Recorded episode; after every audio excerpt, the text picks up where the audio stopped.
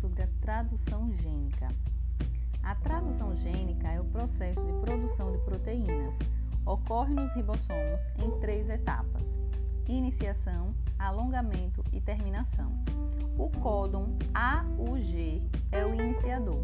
A ele se liga a subunidade menor do ribossomo e um RNA transportador ligado à metionina formando o complexo de iniciação.